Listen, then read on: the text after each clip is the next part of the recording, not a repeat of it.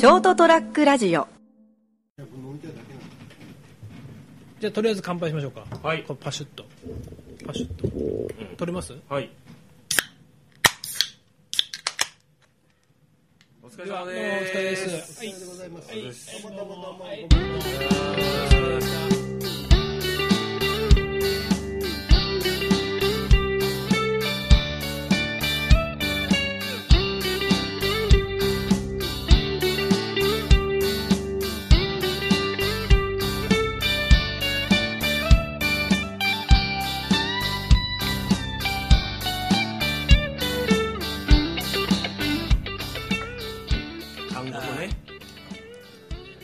もいいですよね。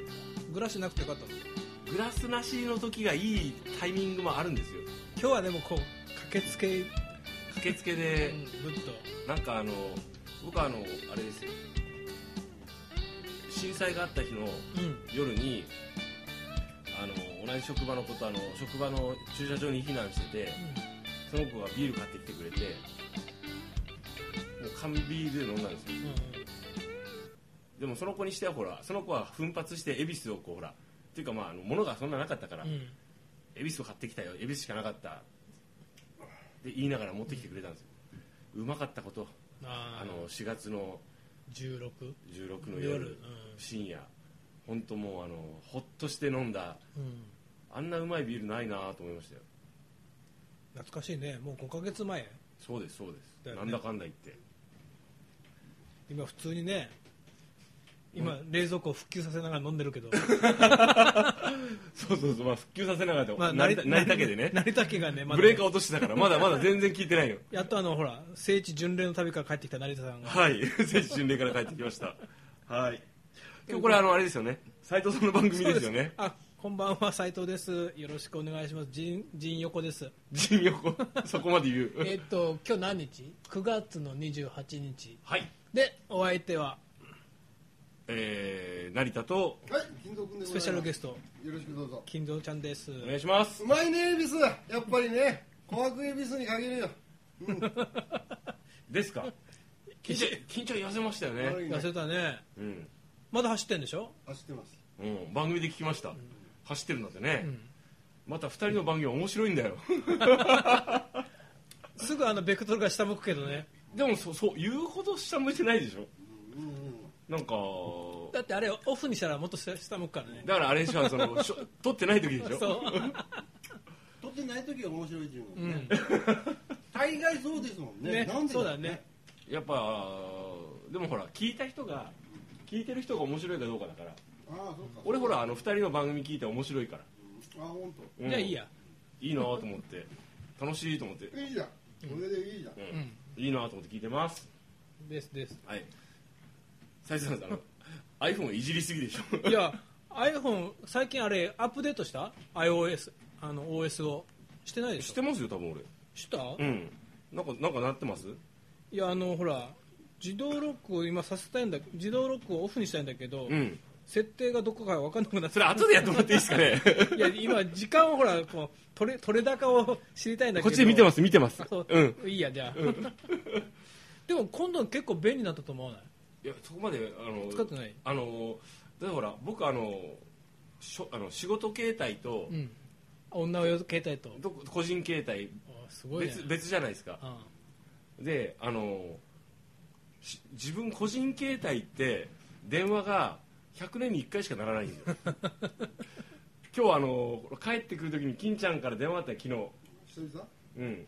金ちゃんから電話があって、明日お前何時ぐらい帰ってくるんだようん。新幹線で帰るんだよ、俺迎え来てやるよって熊本駅までって電話があってその電話がこのこのこ個人の成田携帯で会話した多分本当リアルに3ヶ月に1回ぐらいのやつで マジでスピーカーテストね。ほぼテストテスト。でそれからし仕事携帯が、もうあのーなんていうんですかねお前壊れてるんかってぐらいになるんですようん落差がひどいんだ。ね、こっちと。だからもうこっちの携帯の呼び出し音が鳴るともう聞き慣れない感が半端ないです。あ音が違うわけね。音音と全然違うんで。でも片方はアンドロイドだし個人は iPhone なんで、まあ本当アンドロイド嫌いになりますね。ひどいやな。ひどいね。もう仕事の携帯の電話の鳴る率とかける率も高いけどね俺も、うん、いいやん。それだけ仕事やってますよということで。ね。大っていうかと思ったけど本当年金高えなと思って 年金と保険保険料は仕方ない。うん。保険料は仕方ないけどもうあの割に合わないなと思いました。ねもう年金はどうなんだろうね。ってえ言っちゃったらあれだけどいやもらえるかね。どうせもらえないでしょ、うん。どうせもらえないし破綻するんですよあんなもん、うん。あのあんなのいやだから俺常々もうもう俺20年ぐらい前から言ってるけど、うん。もう破綻してるだけでしょ？破綻してますいや破綻しましたって言ってくれた方が楽だと思うなそう。あの最近読んだ本であのなぜ日本はあの失敗を繰り返すのかっていう、まあ、ちょっとタイトル違うかもしれないけどややっぱあってやっぱ問題を先送りするっていう。ああそうね。であの本当自分自身が責任を取らなきゃいけない立場で今仕事してて、うん。ちょっと分かった。うん。あのちょっと問題が発覚したり、うんトラブルが起こった時にあのあんま言いたくないもん。あの正直に、盛り土の問題とかね。うん、あれもそうなんでしょうけど あれもそうなんでしょうけどやっぱねあのでなんでそういうことが起こるかというと、うん。やっぱあのトップが責任取らないからだとか あのなんかあると尻尾切りで切られるからとか、あとやっぱあのもう一つあるのがあのみんな結構なんですかね。あナイーブなのかなって、あーあのね先送りする話はうん。前読んだんだけど、うん。あの作家の林真理子がね、はいはい。エッセイで書いてたんだけど、はい。あのーすごいエリート組でしょ？うん。官僚のね、うん。キャリア組って言われるでしょ、はいはい東大でのね、まあ、まあ例えばね、うん。例えばね、うん。であの東大での人たちって、まあ、もちろん東大に入ったから東大でなんだけど、はい東大に入る時の試験をね、うん。受ける時に、うん。あの人たちはうん。バッとこう問題を見てうん。自分が解ける問題からやるんだって。でまあなんかそれなんかよく自己なんかあの啓発本とかにも書いてあるんですよね。うんそうそう。できるところがや100る点取らないと。うん。ここの学校に取るにはうん。95点取れば取ると、うん。そうすると自分は分か分からないうん。5点はしないと。うん。もう5点はしないと。うん。でもうすいわゆる先送りしちゃうわけです。うん。しないあはいだから自分が分からないものはしないっていうことで大学入って、うん。大学も卒業したから、うん。結局結果その社会に出て官僚ね官庁に入って官僚になっても、自分が分からないものはしないっていう癖がついてるんだって、しないですよね、うん。あと責任取らない余計な責任取らない方がいいもんね。だってあと3年ぐらいすればまたどっか行っちゃうわけでしょ、だからそういう癖がついてるから結局官僚官僚の人って言って悪いけど、日本の官僚ね、うん、やらないと。うん自分が分からない問題はしないと、うん。あとこうでそういうのも突き詰めていくと何だったなんなんだろうと思ったらやっぱり個人を殺すシステムになってるっていうのがやっぱ一番です、うん。でもまあ言うほどじゃあワールドワイドなほ欧米とかがそうかって言われたらそうでもないんだけどね、いやだって年金の話で言えば熊本のあのグリーンピア？うん。あれもともと年金なだったよね。そうですはい。厚生年金の施設だったでしょ、そうそう。あれ何年前だっけ？もう十何年前だよね。もうポシャったのね。うん。そうそう。えーっとうちがあそう1 5 6年前だと思うんだけどうん。あの時ポシャったってことはもう年金のシステムがポシャったってことでしょ？そう。だって、ねあの時年金のシステム自体が人あの日本日本例えば国が発展し続けていって人口が増え続けるっていう前提だからですね。うん。だからもうすでにもうポシャってんだよねあの頃にね。うん。やめてくればよかったのにね。でもさやめるのって難しいんですよね、まあまあね。これやめようぜ失敗だからって言えないですもんね、誰が言うかだもんね。うん、だけど本当に思うんだけどあの失敗自分自身の責任だから立場ってあるじゃないですか、うん。自分が責任者とかそこに当てはめられたらなんか問題が発生すると言いたくないでしょ。うん。でも言ったがいいなってつくづく思います。あであのーなんですかねこう部下的な人たちがやっぱいるじゃないですか、ーうん。僕も。部下というかその立場だけですよ。役割として私が責任を取らなきゃいけない立場ででいろんな人たちが働いてるじゃないですか。するとみんなあのなんか問題があなんかこれトラブルがあった時にそれをなるべく過小評価して言うんですよ。うん。表現も。うん。それ良くないなと思って。で自分もそれやってたんですよ。うん。で本当ダメこれこれいかんと思ってあの多少大げさに言うようにしてるんですよ最近、そしたらあの成田が暴れてるって言われてる最近。あとあのあいつ大騒ぎしすぎって言われるようになって。このくらいのことでみたいな。でで僕はほらあの分かんないことだから、うん。理解できないあの自分が把握できないあのトラブルがあった時はとりあえず拡散するようにしてるんですよ今。うん。もう恥も外聞もなく、うん。すいません。なんかあの地下地下タンクのオイルモーターがギアモーターが壊れてますどうしてくれどうどうかしどうどうしましょうって。うん。いろんな人にわーって電話していろんな人にわーって LINE していろんな人にわーってメールして電話して。いやでも本当困るよ。いやわかるわかる。それが壊れてたらもうちょっとその建物自体が機能しないぐらいのレベルの故障なんで。俺大切だと思う。でも最終的にはそれスイッチを一つ切り替えるだけで解決するような問題だったんですけど、うん知らねえし。俺。で来て人いろんな人が来ていろんな人の話を聞いたらそういうことが分かったわけです、うんでも実際そのモーターが壊れたらこもすっごい大問題だったんですよ。うん。だからすごい結構お金かかったけど直したんですよね最終的に、うん。でもそれで俺がそれを一人で抱え込んでいやまああのいろいろちょっとトラブルがあってるんですけど、まあ、大したことはないんですよ、うん。ででもちょっとあの困ったなと思ってあの教えてもらえませんか？ぐらいの感じで言うとみんな「おうまあ」って言って教えてあのなんかほらそんな親身になってくれないわけですよ、うん。トラブルとして認識してくれない、うん。であの壊れたのは別に俺の責任じゃねえし。うん。俺行ってまだあの赴任してまだ34ヶ月で行ったらいきなり壊れて困ってるのむしろ俺だしなと思って。壊したわけでもないしね。そうそうそうそうそう。経年劣化でしょ結局。そうそうそう結局もうあの20年30年運用してて壊れたもんで、だから、あの原発を担当してる皆さんも あの俺のせいじゃねえしと思ってこれ無理だからやめようって勇気を出して言ってください。何の話？斉藤さんの番組と思って結構言ってます。人の番組だとそれ思って。俺わかる。はい？あのほらやっぱね声がねでかいがいい。うん。絶対、でけあのう浮かんだもん、あのそう大変だよって言ってるところのなりちゃんのこのあの、うビジュアルが浮かんだもん。でしょ？あちょっと笑えるけどね。笑えろ。笑える。いやもうあの日ねうん。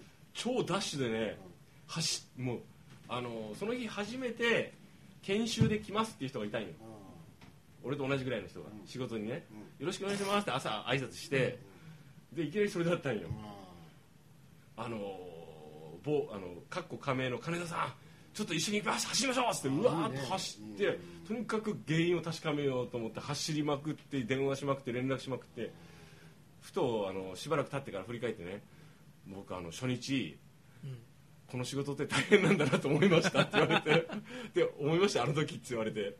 でも実際あの古い設備とか施設とか、インフラっていうのは、もうあのー例えばこうへ昭和から平成を経てね、うん。今実際に大きなインフラが、うん。あの限界を迎えてるわけですよ。うん。で作った当初っていうのはあのーそこまで考えてないの。トンネルがほら崩落したりするでしょ、うんうん。ね、実際問題起こってるでしょ？ダムどうするとか、ね、原発どうする？発電所が劣化してる、うん。公共の学校視聴者がた、ね、古くなってる、うん。危険地震もあってその当時は想定してなかったよ想定してた以上に自然災害がやばいとか、で経済的にもあの貧乏になっていくでしょ国が。うん。うんその時にこの建物誰がどうすんだとかいう時にやっぱすごい今多分これは別にあの多分日本だけじゃなくて発展してある程度せあの先進国に入った国が徐々に経済成長が望めなくなって人口が減少していく中でろあので老人高齢化が進む中で発生する問題だと思うな。あのー俺ほらサーフィン行くじゃん。うん宮崎に。はいはい。で今218号線っていうのをね、うん。主に通っていくんだけど、はいはい。あれがもともと五ヶ瀬川沿いのうん。川沿いのこう道行ってたんだけど今はこうそれがずっと上の方のうん。上をこう道であるのねなんとかバイパスみたいなね、はいはいはい。だ結構大きな高い橋があるのよ。うん。で見るとたまにはなんかあの橋もこう塗り替えたりで工事やってたりして、はいはい。ちょっとこう片側通行なんてね、うん。あっててうん。止められるんだけど橋の手前のぐらいで、はい。で見るとほら竣工って書いてあるの、うん。橋の竣工がね、はい。昭和40何年とか書いてあるんだよね。おやおやって俺より年上だぞこいつって。いや俺は年下だけどね。でももう50年近い橋なんだよね。そう。そういう橋がね全国でもう何千ってあるんだよ。そう。道もそうですよね。ね。でそれも多分建てた時には作った時には、うん、うん、みんな頭の隅にあるんだけど、うん。それが50年経つって誰も考えずに作ってんだよあれ。そう。で50年後どうしますかとか、うん。じゃあ作って10年経って40年になりますあと40年後で10年後って考えてないんだよみんな。で本当にダメになってからどうしましょうって。まあ、考えてもね分かんないから、うん。その時どうなってるかなんて、あのーすごいこうそれは本当なんですよ、うん。あのー会社でもそうだし例えばお店もそうですよね。例えば鶴屋ラララン鶴屋でもそうだけど、さあ古く建物が古くなりました。どうしようって。うん。やっぱそれはもうその時そこの立場にいる人がするしかないんですけどねどうにか。でしょ？だから本当はじゃあ館長に入った時自分が22歳はい。23歳で入りました、じゃあ30年後にあの橋はどうなりますっていう、スケールで考えれる人はいないんだよね、まあそれプラスもう少し大きいスケールでもそうですよね、うん。100年後でもいいし、であのそういうですねハードなインフラとか、まあ、いわゆるこうはいまだねあのなある程度しゃあないなで済む部分があるんですけど、ソフトなところ、うん。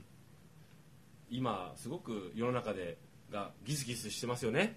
うんしてますよ。うん。実際に、うん。僕が僕がよく言うえ？橋持ってこい橋。あの教育とか例えばあの弱者例えばその社会的にね社会的にね弱者にななってしまう可能性が高いわけじゃないですか僕たちだって、うん。その想像力がない人が多かったりあの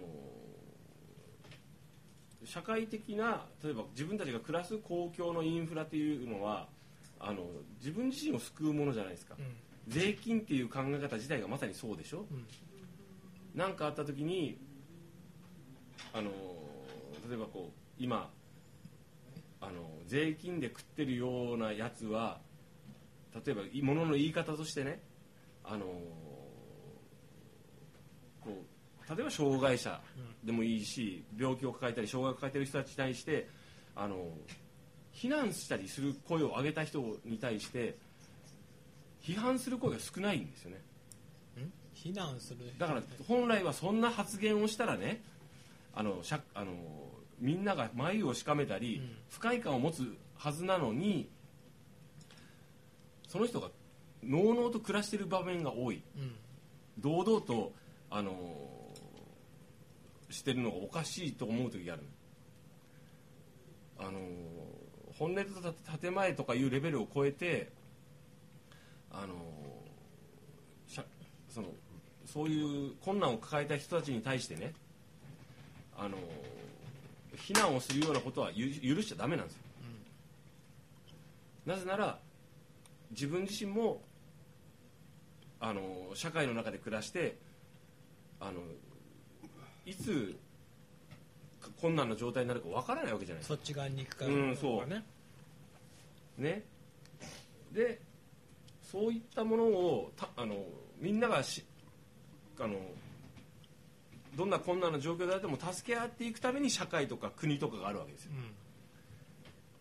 うん。なのに今自分がたまたまね。こっち側にいるんだけ健ど健健康でねあの好きなことをやってられる状態にいる状態でねそういう困難な状況にいる人を非難したりとか悪あの貶めるようなことをね発言してもね社会全体でそれに対して嫌悪感を示さないっていうのがおかしい、いわゆるヘイトスピーチでもそうだし人権をなんかあの損害するような言い方物の言い方とかねをしたししても堂々としていられるっていうのがねダメ。なんかもう本当世も末だなっていう、こんな世も末ってあると思いますよ。なんだろう。言ったもん勝ちじゃないけどなんかネットってもう前も言ったかもしれないけど、うん。言うだけ言ってなんかほらなんだろう。いろんな人の意見をもうそれぞれが極化してるでしょ？うん。で聞かないとか、なんか戦わせないよねなんかあの例えばディベートラジオフロム熊本 D、DRFK、ショートラックラジオでね、あのやってもらってますけど、やっぱあれのいいところは本当にすごいなと僕いいなと思うのは、こういうスタイルをてあの皆さんもあのかんやりかあの考えあのそのなんか概念とかねあのあのスタイルをあのをみんなもっと持ったらいいなと。あのううちの下の子がうん。高校受験した時の,、うん。あのまだほら前期試験ってやったから、はいはい小論文と前期、小論文とディベートだったうん。でうちの子はい意気揚々とねなんかうん自信満々で、うん。俺はそういう意見をね、うん。言いまかす自信があると。うん。言った時にそれじゃダメなんだと、うん。まず相手の意見を聞いた上で、うんまあ、言いまかすんじゃないけどね。まあまあ。それを踏まえた上でうん。だからまず自分で受け止める受け入れる相手の意見を、うん。それをしないと絶対それダメだと、うん。ただ言いまかすだけじゃダメなんだと、うん。自分の意見を言うだけじゃダメなんです、うん。だから多分あれのディベートラジオフロム熊本はやっぱそれやってるでしょ、まあ、それは流儀なんでしょうけど。テーマがあったらどっちもいろんな立場からそれを検討しましょう、うん。で意見を出しましょうっていう、うん。自分の主張をしようじゃないんですよね、そうなんでね。うん、でそれをいろんな意見を聞いた上であのーもうそれはどう捉えるのかっていうのをだからこう全体像を見渡せるための,、あのあの作法というかねあれがすごいすごいいいなとあれ思って。だって言いまかしたが勝ちじゃないもんね。そう言いまかしたって別に言いまかすって何っていう。そうそうそう。それが正義じゃないからね。うん、そんなのどうでもいいよっていう。あのそそそういうことじゃないんだよって。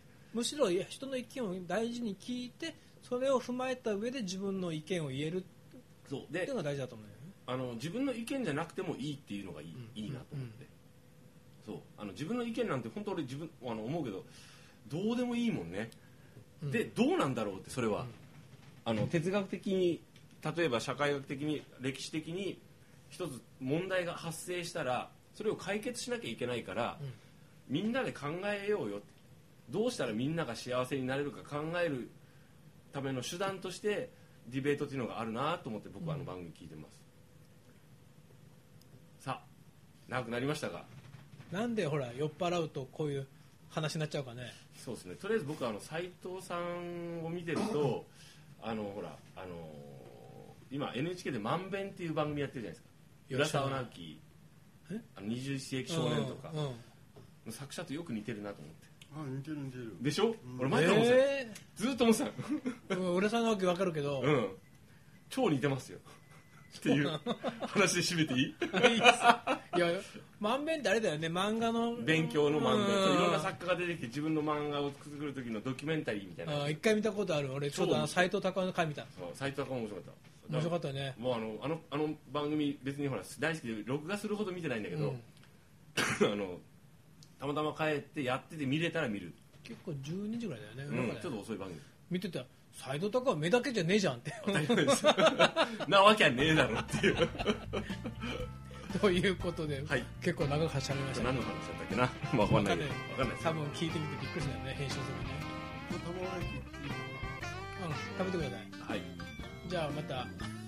今日今日はえーえーっと。斉藤さんと成田とはい金堂でございます。特番で。特番でお送りしました、はいではまた来週どうもおやすみなさい。